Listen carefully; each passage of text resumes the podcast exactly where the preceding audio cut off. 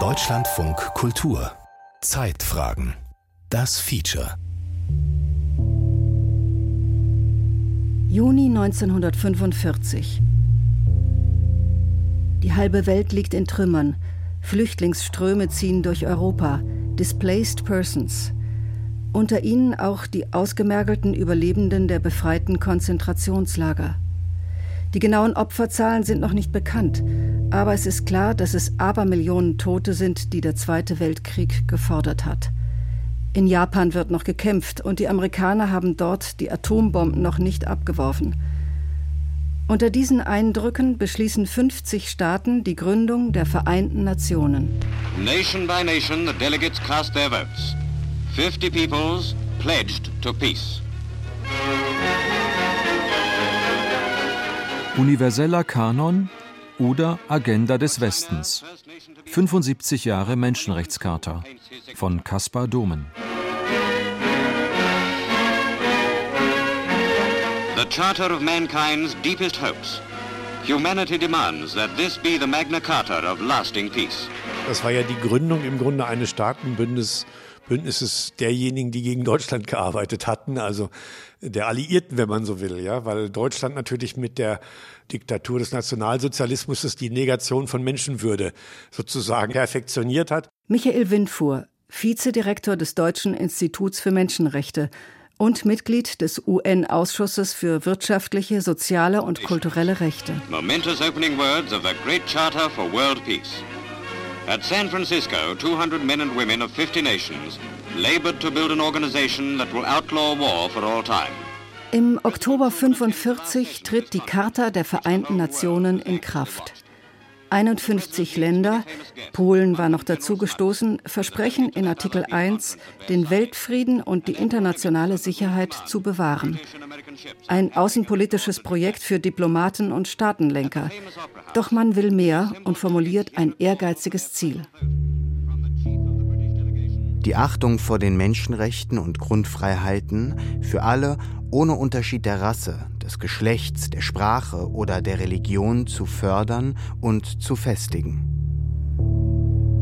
Zu definieren, welche Rechte und welche Freiheiten das konkret sind, ist die Aufgabe der neuen Menschenrechtskommission, deren Ergebnisse drei Jahre später verkündet werden. I'm going to read you the Universal Declaration of Human Rights. Article 1. All human beings are born free and equal in dignity and rights. Am 9. Dezember 1948 tritt Eleanor Roosevelt, Ehefrau des im April 1945 verstorbenen US-Präsidenten Franklin D. Roosevelt, vor den in Paris versammelten Staatenbund und trägt vor, an welchen menschenrechtlichen Maßstäben sich die inzwischen 58 Staaten, die Mitglieder der Weltgemeinschaft sind, orientieren sollen. They are endowed with reason and conscience and should act towards one another in a spirit of brotherhood.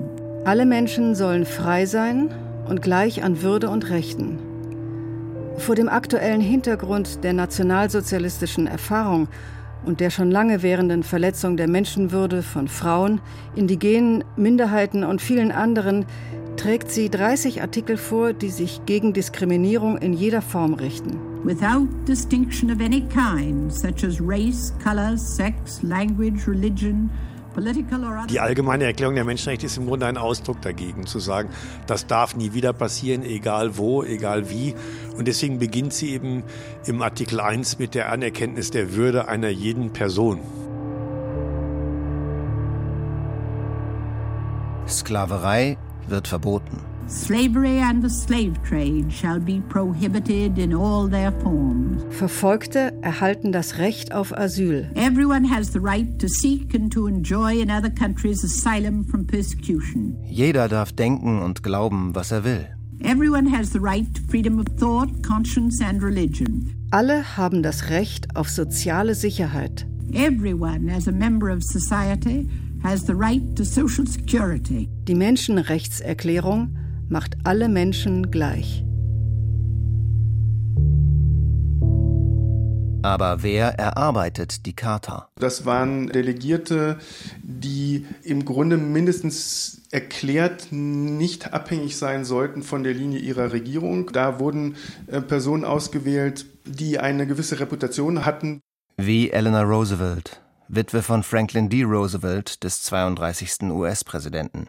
Sie war, so der Historiker Jan Eckel, keine Politikerin im engeren Sinne, was auch schwierig gewesen wäre, sondern sie hat als Präsidentengattin sich äh, für verschiedene Dinge wohltätig äh, äh, engagiert. Das war ja im Grunde so einer, ich will mal sagen, der wenigen politischen Handlungsräume der Frauen damals offen stand, sozusagen wohltätige karitative Arbeit.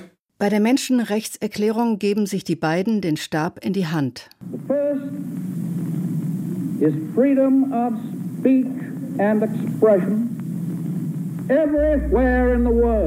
im Januar 1941 hält FDR, wie der 32. Präsident der USA im Volksmund heißt, seine Rede zur Lage der Nation. Today, thank God, 130 million Americans in 48 states have forgotten points of the compass in our national unity.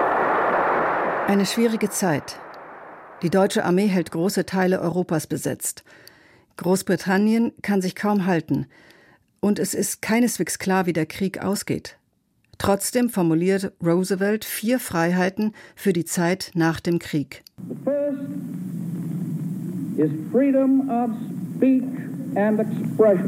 Redefreiheit, Glaubensfreiheit, Freiheit von Not und Freiheit von Furcht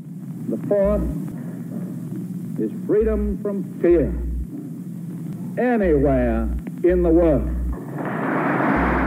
Seine vier Freiheiten bilden eine wichtige Grundlage für die Schaffung der UN und die Erklärung der Menschenrechte. Roosevelt erlebt dies jedoch nicht mehr. Er stirbt kurz vor Kriegsende. Sein Nachfolger Harry Truman bestimmt Eleanor Roosevelt als US-Delegierte für die UN-Generalversammlung und die Menschenrechtskommission. Sie zögert, weil sie keine diplomatische Erfahrung hat, lässt sich aber dann doch darauf ein. Die 18 Mitglieder der Menschenrechtskommission wählten sie zur Vorsitzenden. Es ist eine heterogene Gruppe. Da ist zum Beispiel der libanesische Philosoph Charles Malik mit christlichen und humanistischen Wurzeln. It's a country that is half Christian and half Muslim. It's the only country like this in the Middle East and in fact in history. Da ist René Cassin, französischer Jurist aus einem liberalen jüdischen Elternhaus, dessen Familie fast komplett im Holocaust ermordet wurde.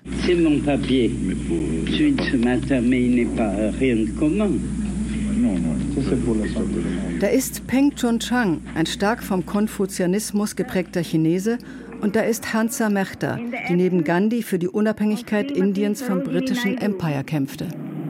It is my proud privilege on behalf of women of India to present this flag to the nation through you.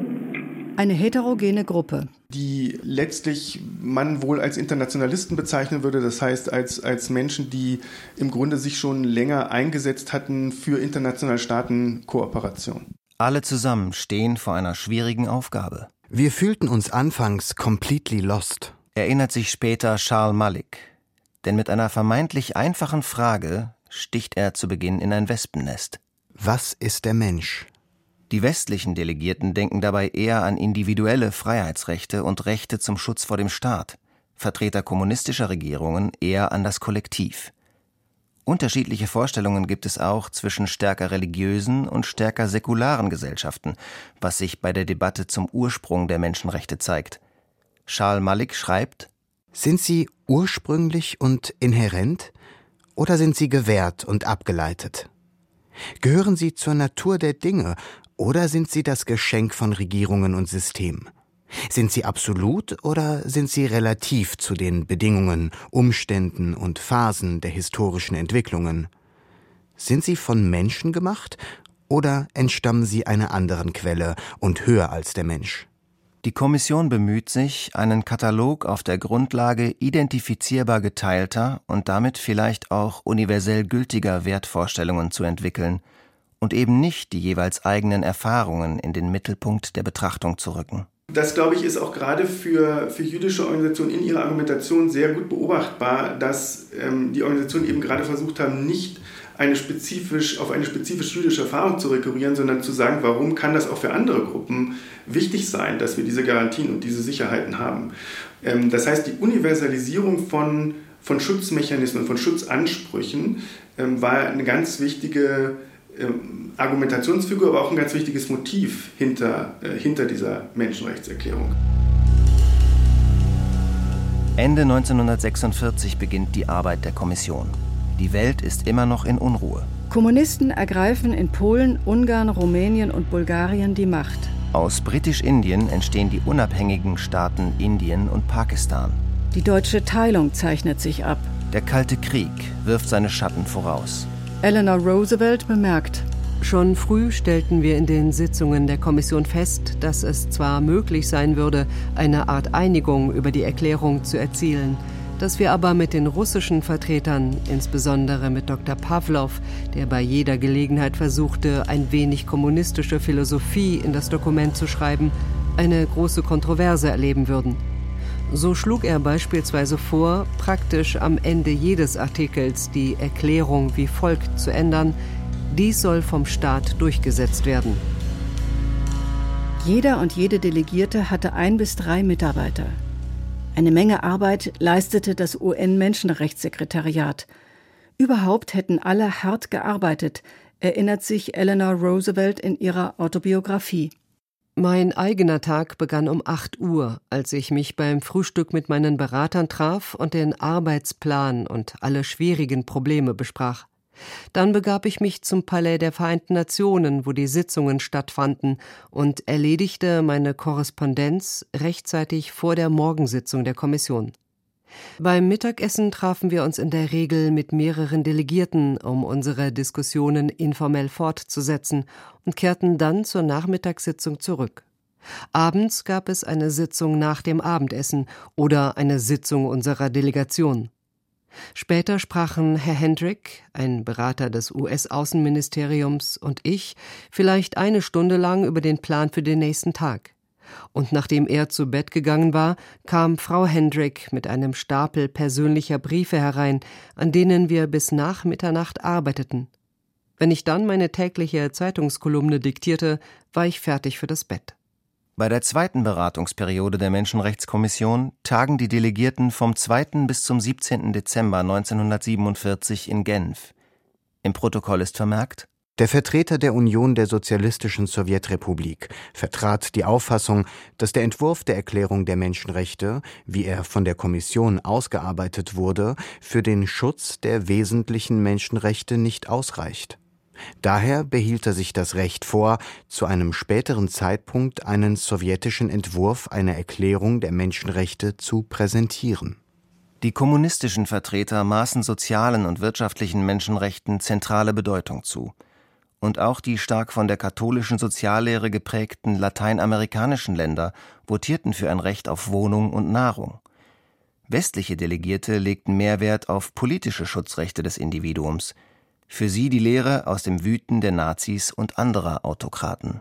Die Allgemeine Erklärung der Menschenrechte hat ja beide Rechtsbereiche integriert, dass man äh, frei seine Meinung äußern kann, dass man politisch sich agieren darf, dass man aber auch sozial abgesichert sein muss, dass man sozusagen die Freiheit hat, auch den nächsten Tag zu gestalten und nicht immer nur nach Überlebensnotwendigen sucht und dass man aber auch kulturell unabhängig ist, religiös. Das alles zusammen prägt ja im Grunde die Menschenwürde eigentlich bis heute.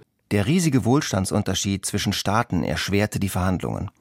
Die Kluft war so groß, dass es nahezu unmöglich war, Begriffe zu formulieren, die allen gerecht wurden, schreibt Eleanor Roosevelt. Bei den Verhandlungen zum Recht auf Bildung erklärte Hansa Mehta mit Blick auf Indien Unsere Wirtschaft ist angespannt und wir versuchen nur, allen Kindern eine Grundschulbildung zu ermöglichen. Was würde passieren, wenn wir plötzlich versuchen würden, auch Sekundar- und Hochschulbildung anzubieten? Der Artikel sollte dahingehend geändert werden, dass das Ziel schrittweise und mit Rücksicht auf die Wirtschaft der einzelnen Länder erreicht werden soll. Andere Länder melden Sonderwünsche an. Dänemark setzt sich wegen seiner Minderheit in Schleswig für Minderheitenschutz ein. Saudi-Arabien lehnt Passagen über Religion und Ehe ab. Südafrika weigert sich vor dem Hintergrund des entstehenden Apartheidstaates, das Gleichheitsprinzip anzuerkennen. Trotzdem steht am Ende eine Erklärung universeller Menschenrechte. Aber wie universell kann eine Erklärung sein, bei deren Verfassung viele Regionen, vor allem in Afrika und Südostasien, noch Kolonien waren? Jan Eckel verweist auf den Charakter der UN bei ihrer Gründung. Eine Organisation, die dann ja sehr schnell als eine Weltorganisation bezeichnet wurde, aber im Grunde zunächst ein Machtkompromiss war zwischen den drei stärksten Staaten am Ende des Zweiten Weltkrieges, Großbritannien, USA und, und Stalins Sowjetunion. Insofern war es eben am Anfang mehr so eine Art äh, Konzert der Mächte und die Generalversammlung, die dann ja die Menschenrechtserklärung 1948 angenommen hat, war auch nicht repräsentativ für die Welt, sondern das war eine Versammlung aus den Delegierten von 51 Ländern. Menschenrechte beschäftigen mich von jeher, seit ich denken kann. Und das ist sicherlich dem geschuldet, dass ich aus einer Familie komme, die zum Teil aus Westafrika stammt, aus dem heutigen Ghana. Markus Beko ist Generalsekretär der Menschenrechtsorganisation Amnesty International in Deutschland gewesen. Bei der Beratung der Menschenrechtserklärung saß Ghana nicht mit am Tisch, wie viele andere Kolonien auch. Trotzdem hätten Delegierte aus nicht westlichen Ländern eine wichtige Rolle gespielt. Das waren ja auch gerade weibliche Vertreter der Delegation aus Ländern wie Indien und so, die dafür gestritten und gesorgt haben, dass dann wirklich auch Gender-Geschlechtergerechtigkeit sich dann auch expresses Verbes ohne jede Einschränkung wiederfindet. Darauf drängte die Erzieherin und Sozialaktivistin Hansa Mehta bei der Unabhängigkeit Indiens eine von 15 Frauen in der verfassungsgebenden Versammlung und nun neben Eleanor Roosevelt einzige Frau der 18-köpfigen Menschenrechtskommission. Auf ihr Drängen ersetzten sie den Begriff Man durch Human Beings, denn Mehta befürchtete, das englische Man werde künftig von vielen nicht mit Mensch, sondern Mann übersetzt werden, was sprachlich beides möglich ist. Ägypten forderte, dass universelle Menschenrechte uneingeschränkt auch für die Menschen in den Kolonien gelten müssten, wogegen sich die Kolonialmächte anfangs sträubten.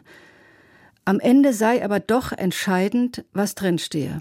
Da muss man ja sagen, dass die Allgemeine Erklärung der Menschenrechte vieles von dem, Gott sei Dank, 1948 in Worte und in diese Erklärung fasst, was über viele Jahrhunderte zwar immer wieder zurückgedrängt wurde, aber auch immer wieder von Menschen eingefordert wurde.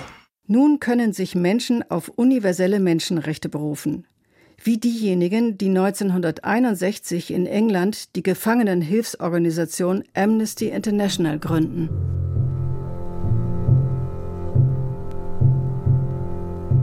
Im Laufe der Jahrhunderte kämpften viele Personen und Gruppierungen für Menschenrechte und das Gedankengut dazu füllt Bibliotheken.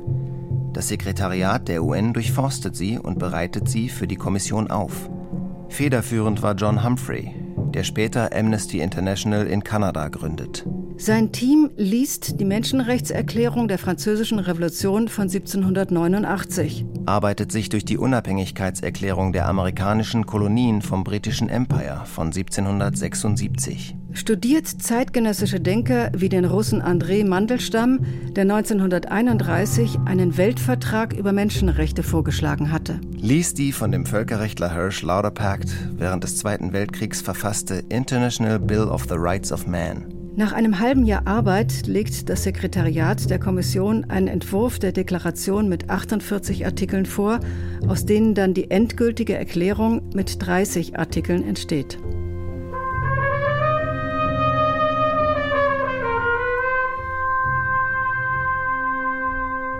Der Weg dahin war nicht einfach.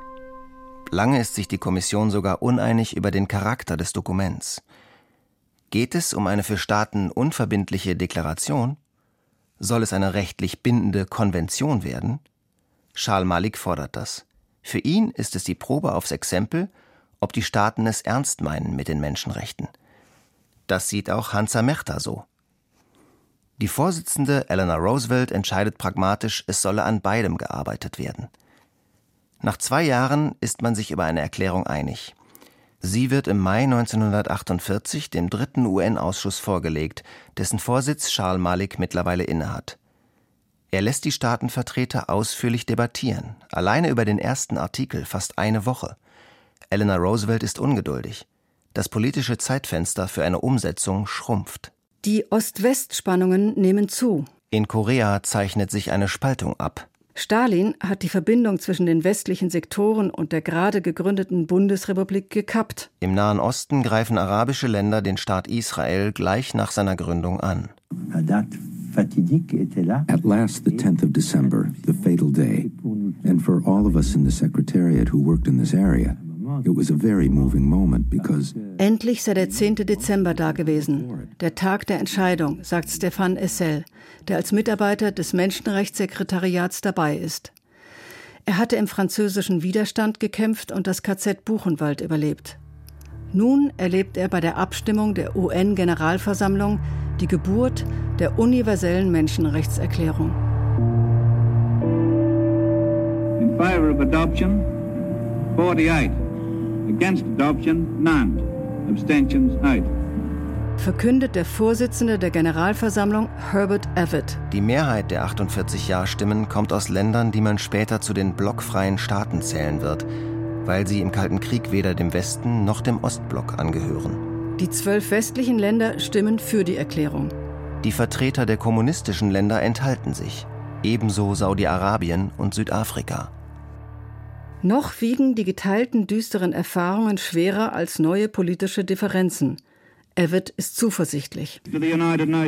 Ich glaube, dass die Vereinten Nationen den Kampf um Frieden und Gerechtigkeit gewinnen und ihre großen Ziele verwirklichen werden. I believe the United Nations will win the struggle for peace and for justice and carry out its great objectives. Weniger zufrieden war später Hansa Mechta.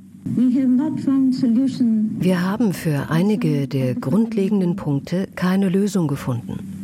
Die Maßnahmen zur Umsetzung sind unangemessen. Das Verständnis hat sich dann unglücklicherweise nach der Formulierung der Allgemeinen Erklärung der Menschenrechte im Kalten Krieg sofort aufgespalten. Ja, man hat gesagt, der Westen hat die Freiheitsrechte betont, der bürgerlich-politischen Art. Der Osten hat äh, darauf hingewiesen, dass wir Obdachlose in Hamburg haben und sonst wo. Und es hat lange einen Split gegeben. Ja, und da ist die Wiener Menschenrechtskonferenz 1993 eben der Punkt gewesen, wo man sagen kann, da ist die Unteilbarkeit und die Universalität der Menschenrechte einfach nochmal bestätigt worden. Anfang der 90er Jahre ist der Kalte Krieg vorbei.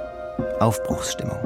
Es sieht so aus, als hätte das westliche Modell parlamentarische Demokratie plus Kapitalismus und Freihandel auch die Durchsetzung der Sicherung der individuellen Freiheitsrechte mit an Bord.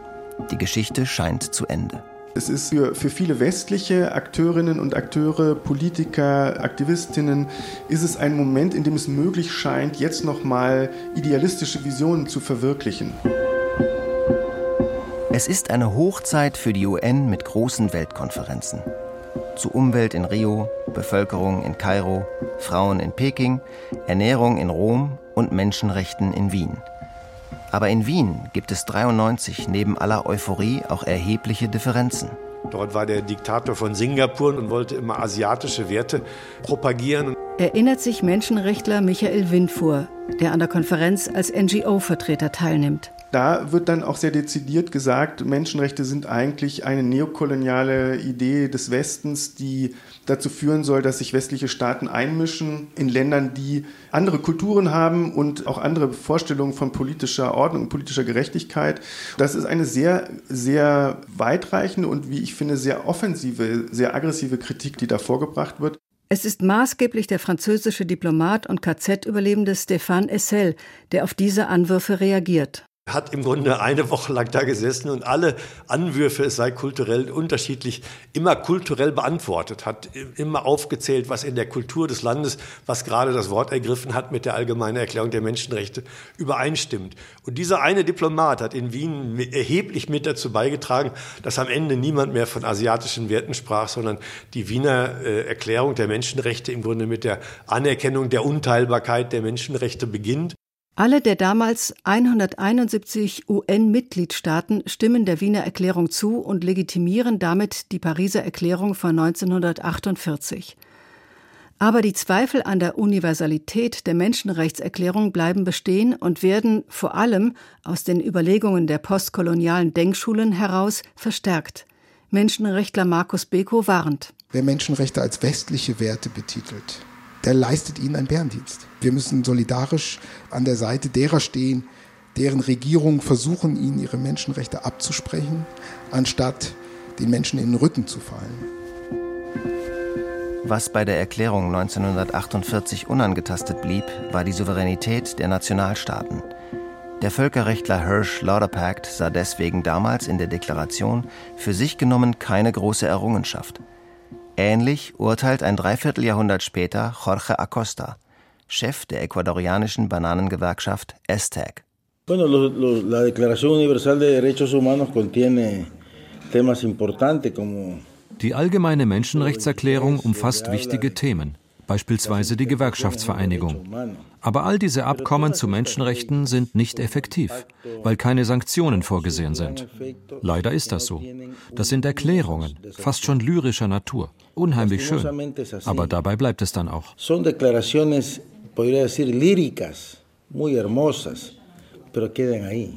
Zudem schrumpft der Raum für Menschenrechtsverteidiger vielerorts. Du brauchst halt ein Minimum an einer offenen Gesellschaft. Sagt Miriam Sage-Maas, Legal Director bei der Menschenrechtsorganisation ECCHR. Spätestens kann man da ansetzen mit 9-11 und dem War on Terror und der, der Invasion in, in Irak und all den Kriegsverbrechen und Verbrechen gegen die Menschlichkeit, die von den USA und deren Verbündeten begangen worden sind. Irgendwie das US-Folter-Entführungsprogramm in Europa, das alle Regierungen mitgetragen haben letztlich.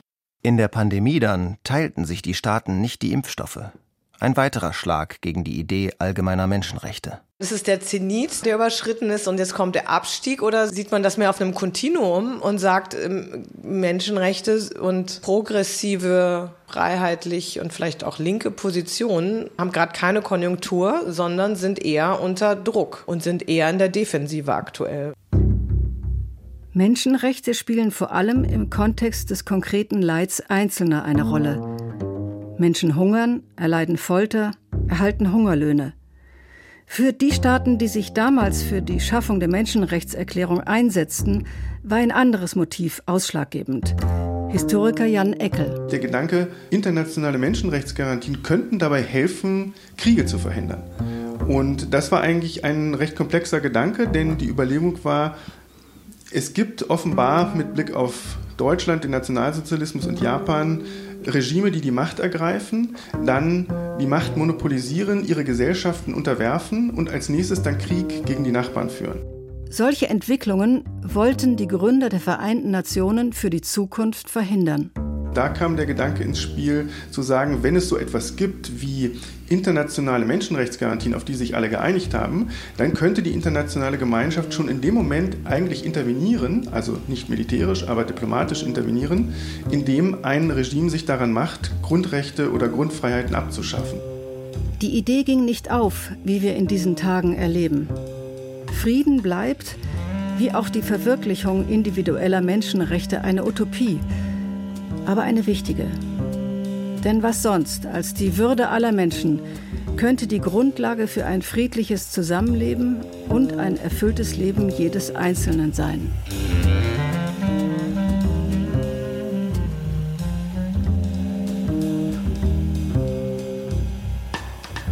Universeller Kanon oder Agenda des Westens.